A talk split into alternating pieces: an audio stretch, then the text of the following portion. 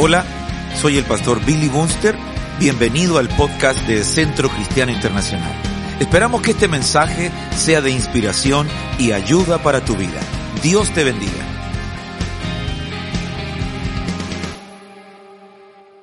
Bien, quiero, quiero hablar de este tema que me quedó pendiente, pero, pero creo que es importante y dentro de la profecía que teníamos hoy me confirmaba eh, la necesidad de buscar al Señor.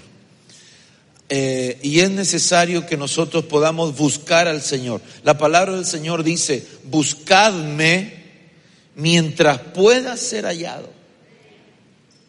¿Va conmigo? Buscadme mientras pueda ser hallado. Es decir, va a haber un momento en que no va a poder ser hallado. Va a llegar un momento en que van a pedir, van a buscar, van a correr al bien de Dios, pero no van a poder hallarlo.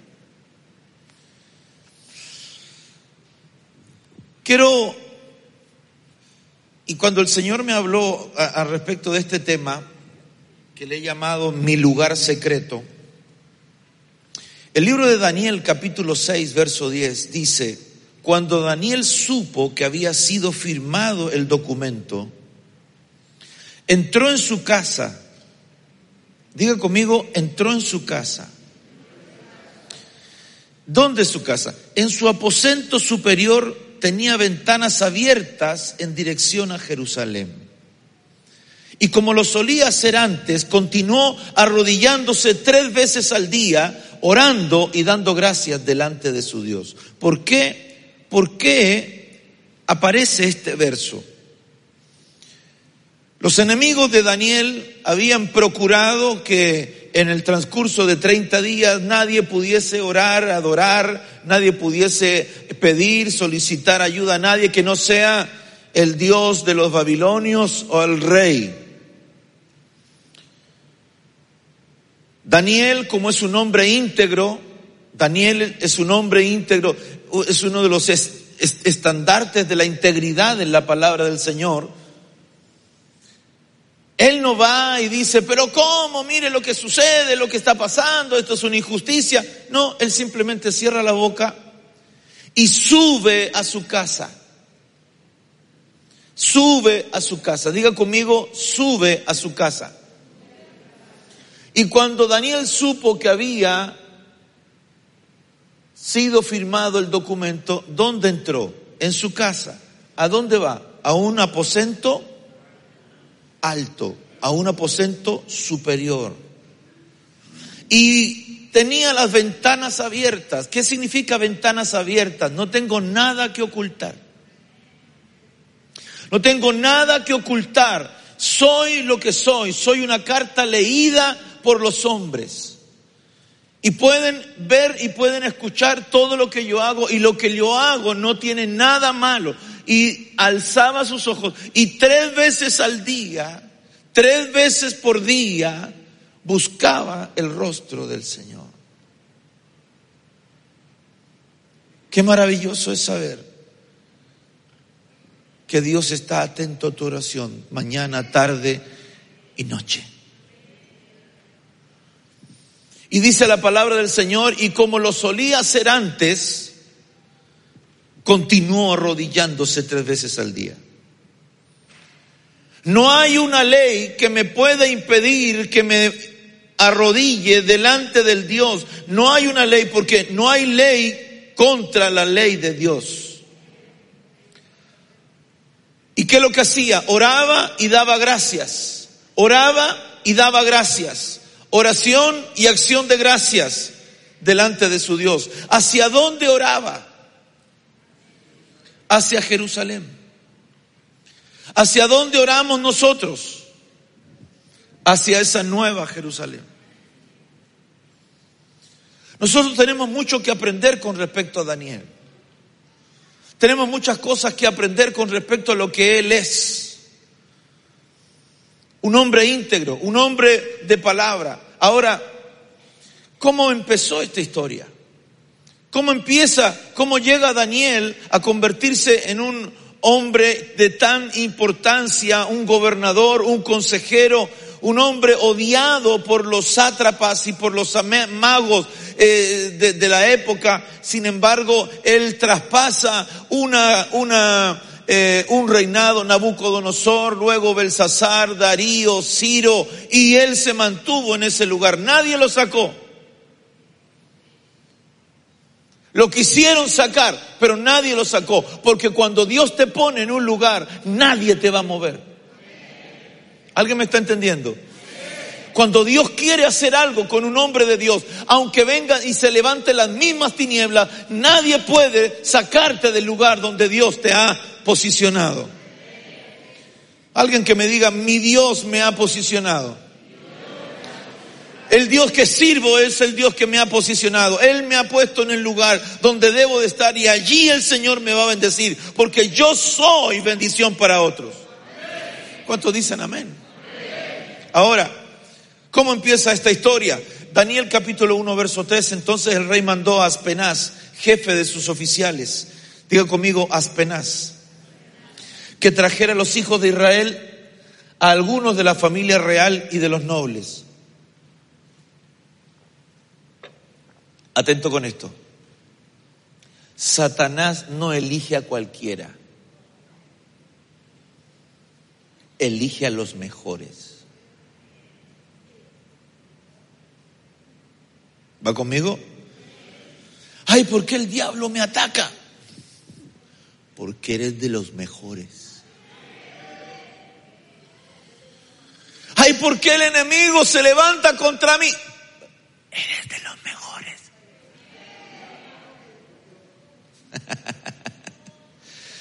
Eres de los príncipes, de las princesas, eres de los nobles. Y dice, jóvenes en quienes seis cosas no hubiera defecto alguno, no podían tener defecto, de buen parecer, así como usted,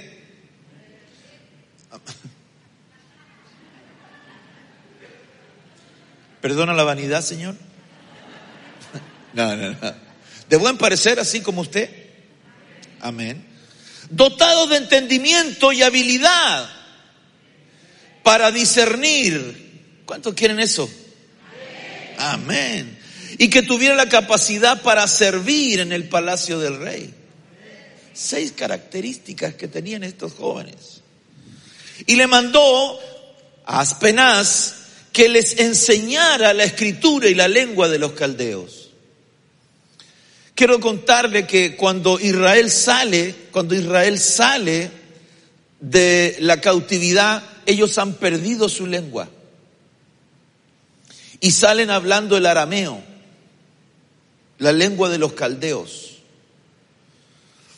ellos pierden, se pierde en la cautividad de Babilonia, en la, de, Persia, se, se pierde el lenguaje. ¿Por qué? Porque ellos se encargaron de enseñar la escritura y la lengua de los caldeos. Yo les decía a los jóvenes, hoy el enemigo les ha quitado la capacidad de comunicarse. Pero en muchos de nosotros, en muchos cristianos, hemos perdido la capacidad de hablar la lengua del Espíritu Santo. Ya no hablamos, ya no se habla la lengua del Espíritu Santo. En nosotros, en el caso de nosotros, tenemos un énfasis en la llenura del Espíritu Santo, pero en otras congregaciones ya no hay énfasis para hablar del Espíritu Santo. Ya no se ministra la lengua, ya no se ministran los dones espirituales, ya no se ministran las profecías. ¿Por qué? Porque el mundo, porque Babilonia, que significa confusión, nos ha quitado la lengua de los hijos de Dios. Aleluya. ¿Por qué, ¿Por qué este último tiempo el, énfasis que hermano quiere tener sea lleno del Espíritu Santo, sea lleno de la presencia del Señor? Procure hablar sus lenguas. Si no habla lenguas, pídale al Señor que le, que le revele las lenguas que tiene preparadas para usted, porque usted tiene que hablar el lenguaje del cielo. You need to speak the language of heaven. Necesitas hablar el lenguaje del cielo. Ahora que estuve en Estados Unidos, estuve en dos partes, en Chicago y en Houston. Y en Chicago fue una cosa extraordinaria. Muchos de los jóvenes, ellos ah, son, son, bueno, son bilingües, pero más, más entienden el inglés que el español. Y, y de pronto el Espíritu Santo me hace hablarles en, inglés y, empiezo a ministrarles en inglés y, y, y hablarle y decirle, speak in the language of heaven, speak in the, in the language of heaven. Y speak in the language of heaven. Hermano, y fue una cosa extraordinaria y empezaron a ser activados, activados, activados, activados. Y, de pronto le digo a alguien, mire, usted vaya y vaya afuera, haga algo que nunca ha hecho. Y los hermanos se quedaban ahí, eh, haga algo que nunca ha hecho. Entonces yo le dije, mire, vaya, vaya afuera, hablé a una jovencita, le dije, vaya afuera y dígale a cualquier persona que se encuentre, dígale, sabes, Jesús te ama y me ha enviado a mí para darte esta noticia. Y le digo, ¿estás de acuerdo? Sí, fue, y, fue, y, volvió, y dijo, sí, oh, maravilloso. Y le dije, ¿quién más quiere ir? Y uno dijo, yo, y el otro dijo, yo, y otro, y hermano, y salió toda la juventud, todos los hermanos, dice, yo quiero ir también, pastor, yo quiero ir, yo quiero. Y salieron por las calles de Chicago, hermanos, se tomaron la calle y empezaron a gritar, Cristo vive, Cristo vive. Hermano, fue algo extraordinario. Maravilloso.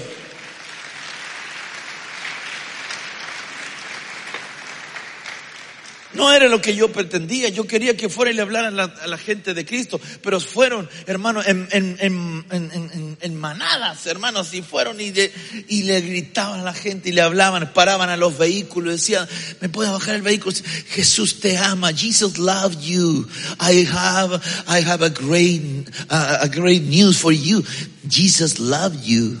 Y, decía, qué bendición mar, maravillosa es poder dar la buena noticia de que Jesucristo nos ama. ¿Cuántos dicen amén? Este hombre, estos, jóvenes empezaron a servir. Y Daniel 1.7 dice, y el jefe de los oficiales les puso nuevos nombres. A Daniel le puso Belsasar, Ananías, Sadrach, a Misael, Mesac y Azarías, Abednego. ¿Qué es lo que significa esto? Este es el cambio de la identidad asignada.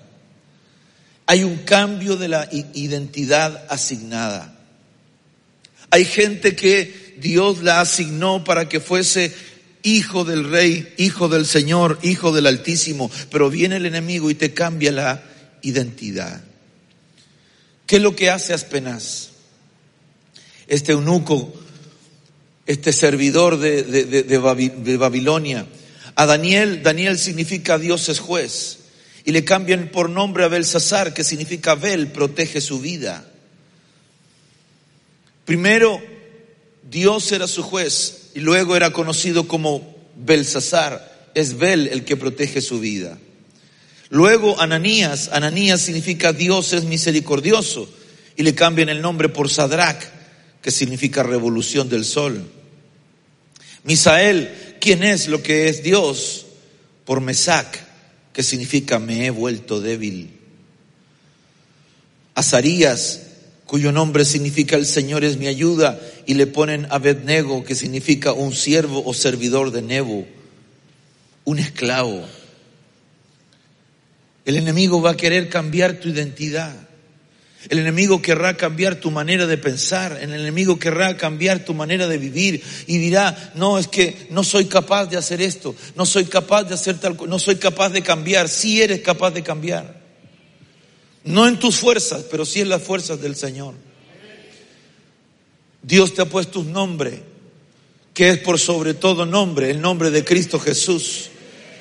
El nombre, ese nombre que es por sobre todo nombre, Cristo Jesús, está sobre tu vida y te ha dado un nombrecito, dice la Biblia, una piedrecita blanca con un nombre nuevo, un nombre nuevo y no es siervo de las tinieblas, siervo de, de, de, de Belial, no, no, no, es el Señor es mi juez, Dios es misericordioso, quien es lo que es Dios, el Señor es mi ayuda, Él es mi guardador. Mucha gente cantaba y yo desde niño cantaba Sadrach, Mesach y se paseaban en medio del fuego. El fuego no les dañaba porque Dios estaba con ellos.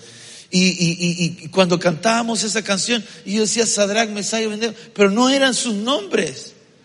Y hasta hacíamos, nom hasta hacíamos cantos con los nombres babilonios. Tendríamos que haber, haber cantado, Ananías, Misael y Azarías se paseaban en medio del fuego. El fuego no les dañaba porque Dios estaba con ellos. También Daniel en el foso. No, ahí no me acuerdo. Pero lo puedo inventar. se paseaba lleno de gozo.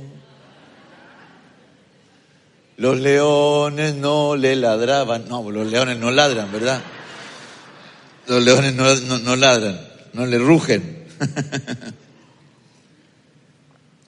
El Señor está hoy a muchos de ustedes cambiando sus nombres. Algunos serán cambiados y serán tras trastocados y la identidad de Dios será puesta en tu corazón. Diga conmigo, hay identidad de Dios. La identidad de Dios es lo que Dios quiere hacer con tu vida. Dios quiere identificarte como un hijo de Dios, como un Señor, pero tienes que buscar el lugar secreto. Busca el lugar donde Dios quiere hablarte. Daniel capítulo 1, verso 8, propuso Daniel en su corazón no contaminarse. ¿Qué propone Daniel en su corazón? No contaminarse. ¿Qué propones tú en tu corazón? No contaminarse. Con los manjares del rey, ni con el vino que él bebía, y pidió al jefe de los oficiales que le permitiera no contaminarse. Yo te pido, mira, Aspenaz, mira, te pido, vamos a servir, vamos a ser correctos, vamos a estar atentos, vamos a estudiar la lengua, no, no hay problema, pero permítenos no contaminarnos con la mesa del rey. El rey representa a Satanás en, la, la, Babilonia. La Babilonia significa confusión. Y en ese momento él está diciendo, no quiero, no quiero contaminarme con la confusión. La palabra ración aquí, manjares, es la palabra ración también y es la palabra dabar para decir manjar aquí o ración es la palabra dabar. Y dabar significa palabra, pensamiento o idea palabra, para los que anotan, pensamiento o idea. ¿Qué es lo que quiere que el enemigo pueda tú comer? Las palabras, los pensamientos y las ideas del mundo. Hoy estamos viviendo un tiempo donde las ideas, hermanos amados, están metiéndose en, el corazón de la gente. Hoy tenemos una idea, hablaba y escuchaba una, una, una gente decía, es que lo que pasa que en Chile hay femicidio. ¿Cuántos saben que en Chile hay femicidio? ¿Cuántos saben? No, en Chile no hay femicidio.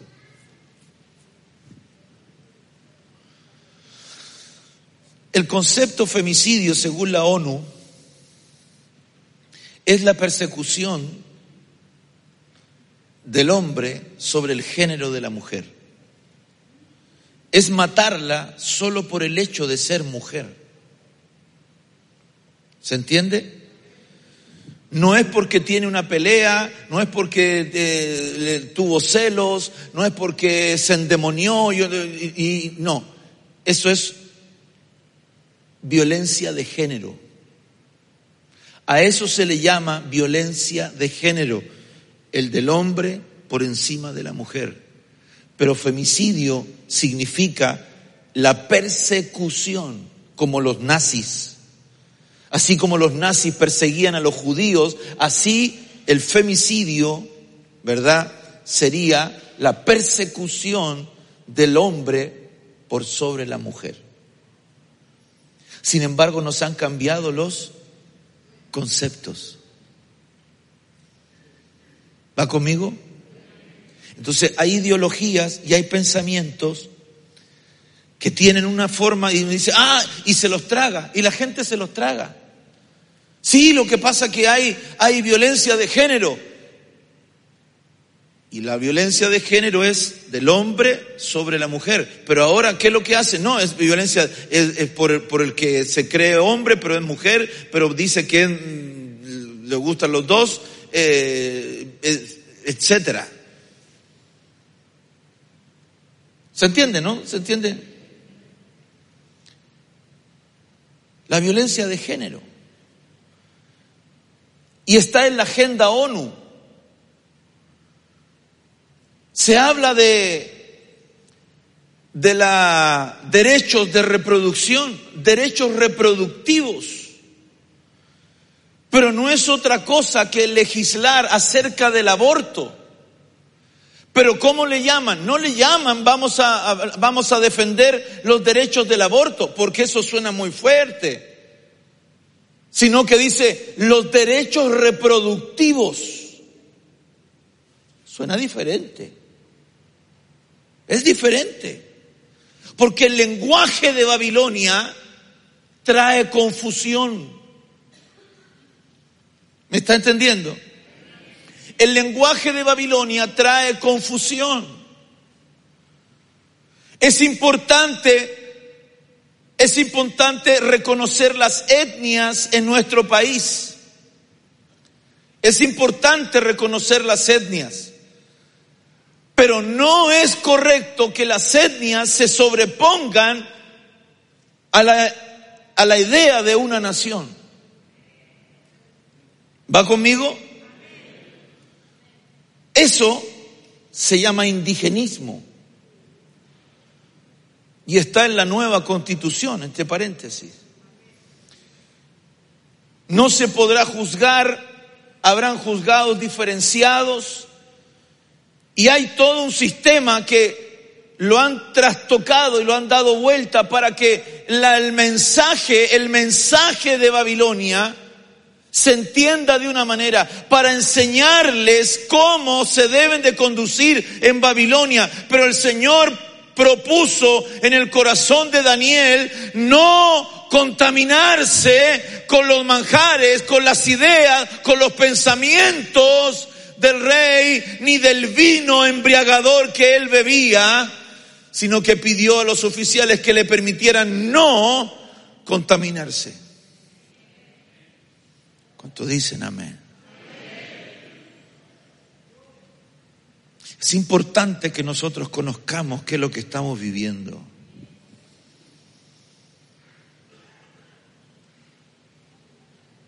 Para mí fue una desilusión.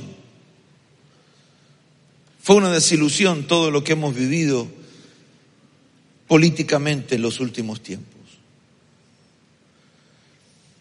Pero ha sido una desilusión también ver al, cuerpo de Cristo. Ver el cuerpo de Cristo metido con las ideas de Babilonia.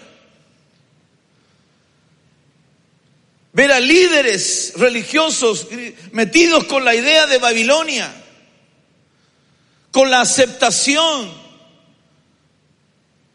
bueno, el aborto es algo que hay que, hay que legislarlo y hay que hacerlo. No comparto, perdónenme, a mí díganme lo que quieran. Usted es un retrógrado, usted del año del, del rey Perico. A mí aborto es muerte. Es homicidio. Cuando nosotros miramos en la palabra del Señor vemos a un hombre como Daniel, que pese a las órdenes del rey, pese a las órdenes que el rey había dado, pese a las órdenes que el, rey había puesto, él propone en su corazón nunca fallarle a su Señor. Y cuando dan la orden de que el que, el que, el que orare a otro Dios que no sea el Dios de Babilonia, él dice, hagan ustedes lo que tienen que hacer. No voy a ir en contra de la ley. No voy a estar hablando en contra de la ley, pero yo voy a hacer lo que he hecho durante los últimos 50 años. Daniel nunca se fue de Babilonia. No hay registros de que él haya vuelto. Por lo tanto, mínimo estuvo 70 años. Y tiene que haber llegado de unos 12 a 14 años. Daniel era un anciano de unos 80 y algo de años y seguía orando y seguía buscando el rostro del Señor. Y tenía la valentía de abrir sus ventanas y decir, Señor, a ti oro, a ti clamo, a ti ruego, porque tú eres mi esperanza porque tú eres mi ayudador, porque tú eres mi consuelo, porque en ti espera mi vida. Y Dios le dio para poder ministrar a toda una nación. Mateo capítulo 6, verso 6 dice, pero tú cuando ores, entra en tu aposento y cuando hayas cerrado la puerta, ora a tu Padre que está en secreto. Y tu Padre que ve en lo secreto, diga conmigo, mi Padre ve lo secreto si usted pensaba que Dios no lo miraba así, quiero decirte que Él ve lo secreto.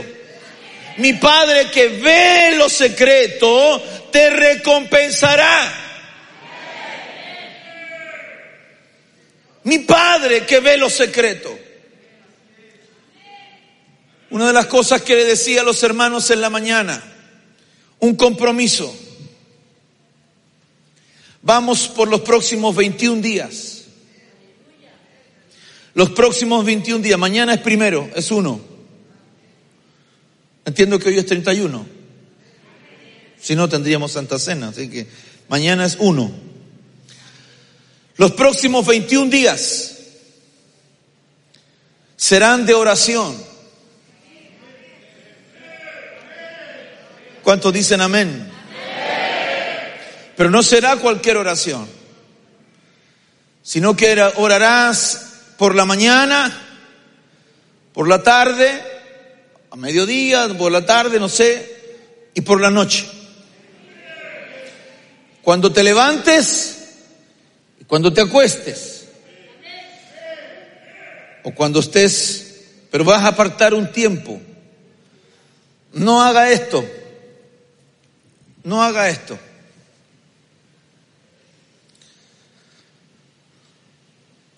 Voy a acostar y aquí acostadito voy a orar al Señor. Ah, ah, Señor, te doy gracias por este día que me diste, porque está bueno los porotos, Señor. Te pido que, Señor, saca la mano, saca la mano. Sí, Señor. Y, te pido, Señor, que.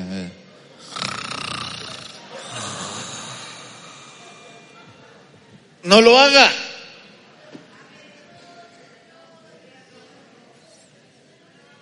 Le voy a contar una experiencia. Un día, era el mes de mayo, hacía frío, hacía frío. Ha estado frío este año, ¿verdad? Pero el fuego del Espíritu te llena, hermano. estaba, hacía frío y el Señor me despierta.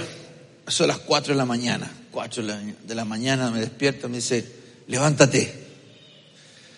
Digo, Señor, hace frío. Pero voy a orar. Y empiezo a orar en la cama. Señor, te doy gracias. Te mira, tú me mandas a orar. Levántate. Señor, tú piensas que yo me voy a quedar dormido, pero no me voy a quedar dormido. Y me arrodillé en la cama. Me arrodillé y me puse la frazada encima y, y me arrodillé. Ya, Señor, para que veas que no me voy a quedar dormido. Señor, te doy gracias por este día. Levántate.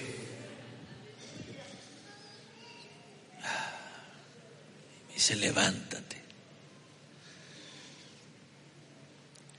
Me levanté, me llevé una frazada, hermano, me fui al, al living y empecé a orar.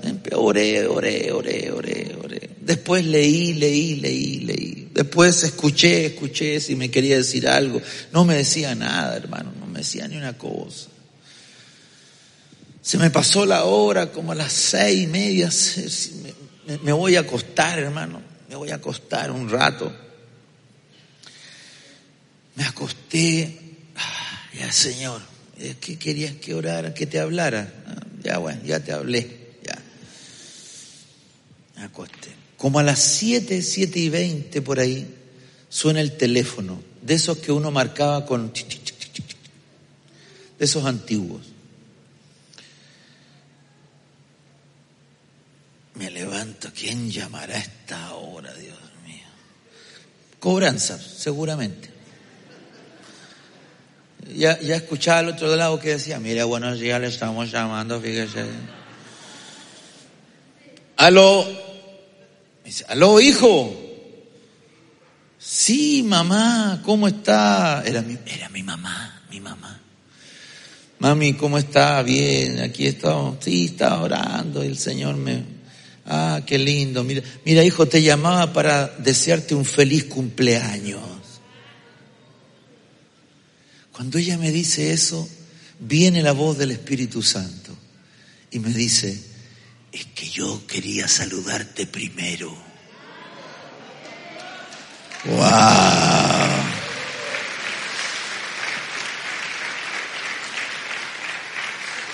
Y cuando, y cuando, cuando yo siento esa voz, del Espíritu que me dice, es que yo te quería saludar primero. Digo, Señor, ¿te tomaste el tiempo para llamarme? ¿Para hablarme? Qué maravilloso eres.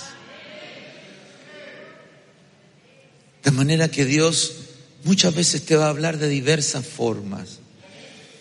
Pero tú cuando ores, entra en tu aposento, cerrada la puerta, ora a tu Padre. Por eso que yo le digo, aparte un tiempo para orar. Váyase solito, váyase solito, solita. Quizás si son matrimonio, oren juntos también en algún momento, pero en algún momento usted solo, solito. Porque a veces Dios te reprende y, uno no quiere estar al lado de la esposa mientras Dios te reprende, hermano. ¿Cierto, hermano? Um, mira, hijo mío, quiero que dejes tal y tal cosa. Y, y cuando está con la esposa hace así nomás. Mm. Mm. En cambio, cuando está solo, uno confiesa y dice, Señor, yo, yo suelto esto, Señor, que me ata, esto, Señor, que, que tú me estás mostrando, yo lo voy a quitar de mi corazón. Por eso es importante estar solo también. Amén. Por 21 días. ¿Cuántos días? 21 días. Pastor, pero ¿y por qué no seguimos orando después? Porque después se hace hábito. Después de 21 días se hace hábito. Entonces usted va a necesitar estar en la presencia del Señor. ¿Va conmigo? Y va a orar al Señor, va, a orar, va a orar. Hay peticiones de oración, hay peticiones de oración que están en, la, web, pero, pero sus peticiones también, sus peticiones son necesarias. Hágase una lista. Y cuando vaya a orar, vaya a orar con Biblia y con cuaderno. Ore con su Biblia y con su cuaderno. Y cuando esté orando, va a orar un tiempo. No, no, no, no le voy a decir cuánto tiempo, el tiempo que, que usted estime conveniente, ¿verdad? El que tenga y luego lea. Porque una oración tiene que ser una conversación. Y la conversación, imagínese, habla usted solo, deje que Dios le hable a usted. Y luego deje un tiempecito para meditar. Y para meditar en lo que oró y en lo que leyó. Y de eso, anótelo. Después de 21 días, usted se va a dar cuenta que va a entender mucho más en los últimos días que lo que entendía en los primeros días. Porque su entendimiento se va a abrir. ¿Cuántos quieren orar estos 21 días? Yo quiero orar por ti. Padre, yo oro por todos aquellos que van a tomar este, no sé si llamarlo desafío, pero sí llamarlo un compromiso. Señor, de buscar tu rostro en los próximos 21 días y orar, Señor, creyendo que tú vas a escuchar. Y aunque no sientan nada, aunque no llore, aunque no se emocione, tu palabra dice que tú oyes la oración de tu pueblo. Señor, que puedan mirar en tu palabra, mirar en tu palabra lo que tú quieres hablarles. Señor, y que ellos puedan crecer en esa palabra. Y que por último puedan meditar en ella. Porque tu palabra dice, es ella mi meditación de día y de noche. El salmista tenía esta misma forma de orar, de mañana, tarde y noche buscaré al Señor. Padre, yo te ruego, Señor, que los incentives, Señor, en la oración y que venga un espíritu de oración, de ruego y de súplica sobre tu pueblo. En el nombre de Jesús. Amén y amén. Dale palmas al Señor.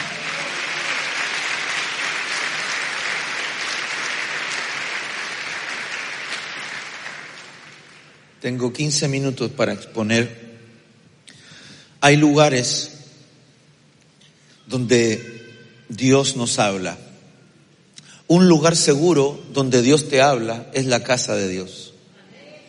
Primera de Samuel capítulo 1 verso 9 dice, pero Ana se levantó después de haber comido y bebido en Silo, y mientras el sacerdote Elí estaba sentado en la silla junto al poste de la puerta del templo del Señor, ella muy angustiaba, oraba al Señor y lloraba amargamente. Cuando miramos esta, esta, esta, escena, vemos a una mujer amargada, vemos a una mujer eh, ¿cómo se dice? Eh, ah, no, es, una mujer decepcionada, decepcionada, frustrada, gracias mi hermana, frustrada. ¿Qué es lo que quiere ella? Hijos. Ella quiere ser madre. ¿Y sabe lo que le dice su esposo? Le dice, pero ¿acaso yo no te, no te soy mejor que diez hijos? Mírele el cana. No, no. Eso, eso es ser hombre. Salimos con cada cosa, hermano. Bueno, ¿y acaso no te falta nada aquí en la casa? ¿Mm? ¿Acaso no, no, te falta nada? Es que tú nunca me dices que me quieres, pero si sabís que te quiero. No estaría, mire, mire las tonteras que contestan, por hermano. Oye, si hay cada cosa, no estaría contigo si no te quisiera.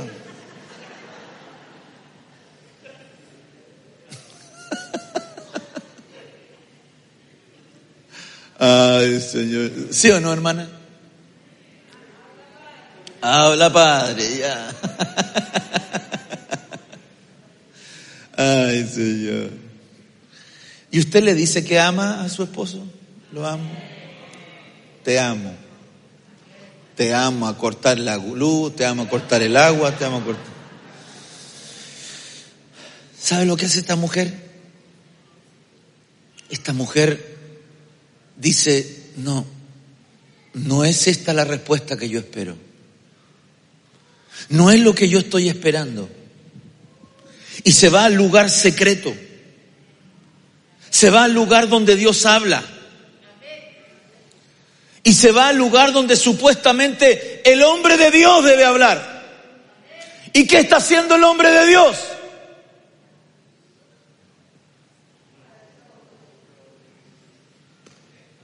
Está sentado en una silla junto a un poste.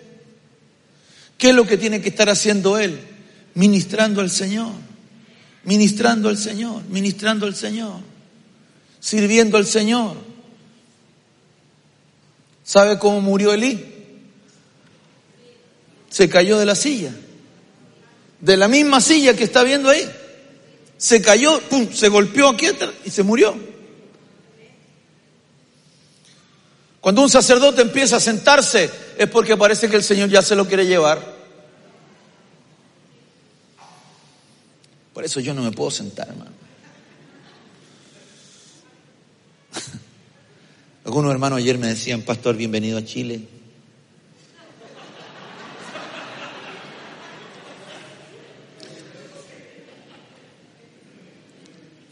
Son malos, hermano. Son malos. Uno me dijo, de visita por acá, me dijo. Malo, pues, hermano, malo. Eso es maldad. Eso es maldad. Pero bueno, yo los perdono porque son. Los encomiendo al Señor. Que el Señor les, les caiga palo. No, mentira. ¿Qué hace Ana? Ora.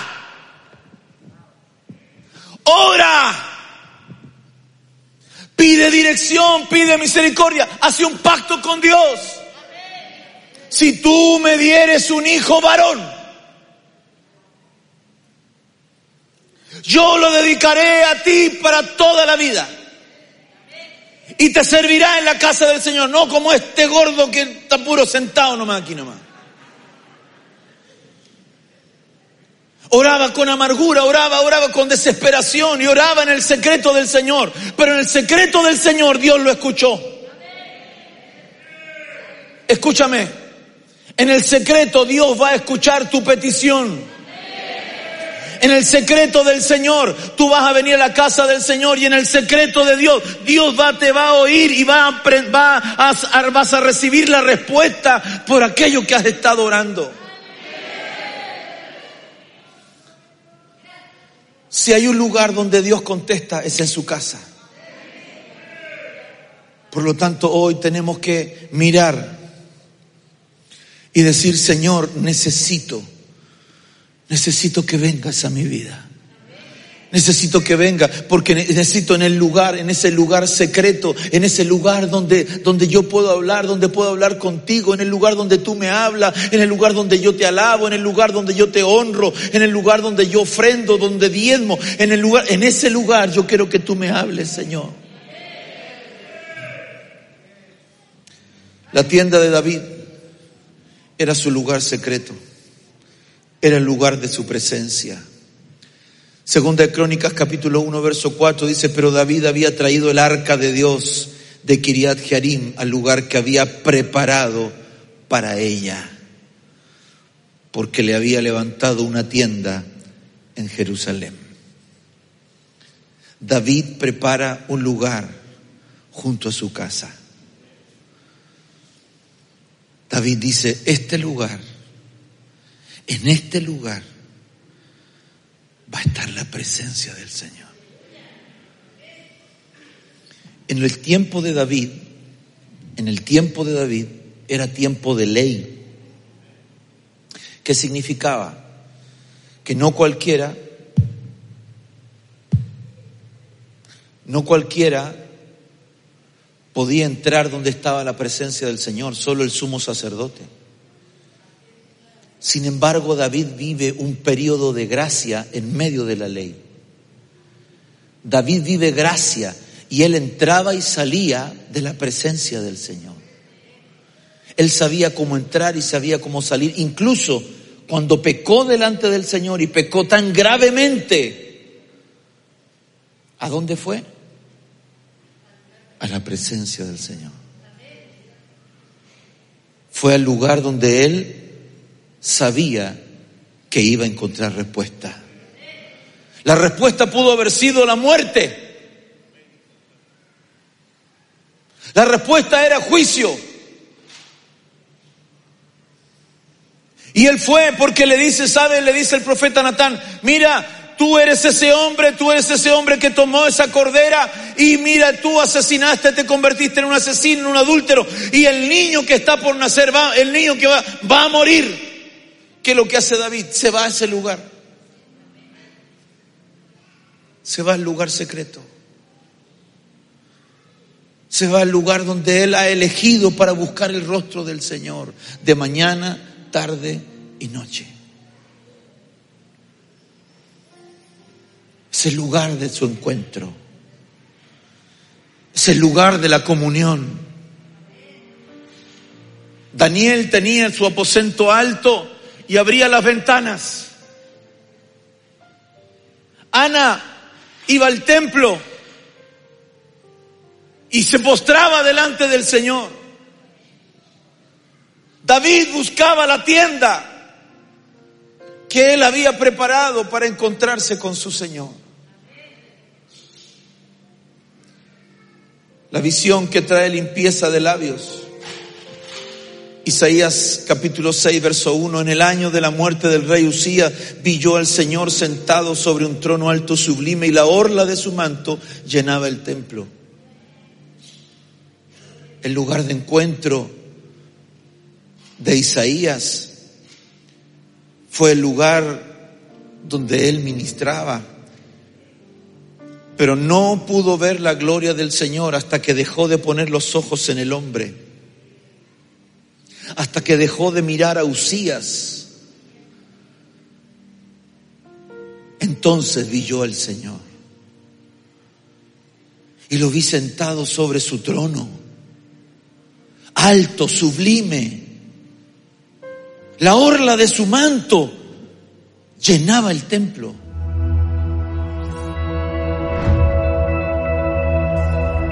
Tú y yo somos iglesia. Donde Cristo es nuestro centro, la Biblia es nuestra luz, la gente es nuestro enfoque y la adoración nuestra pasión. Encomendado a Dios y a la palabra de su Permita que Dios sea tu ayuda. La familia es nuestro diseño, la fe nuestra respuesta, la generosidad nuestra norma y servir es nuestro privilegio. Centro Cristiano Internacional, un lugar donde creemos en nuevos comienzos.